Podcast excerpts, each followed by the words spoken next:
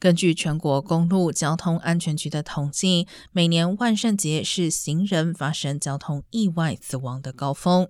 在二零零六至二零二零年间，共有五十二名儿童在节日当天遭遇车祸身亡。为了确保孩子们在沿街药堂时的安全，专家呼吁陪同的成年人应该随时注意车辆，要求孩童留在人行道上，为他们佩戴反光标志等。驾驶人在万圣节当天也应该格外提高警觉，随时注意周遭的情况，并且最好避免穿行住宅密集的小路。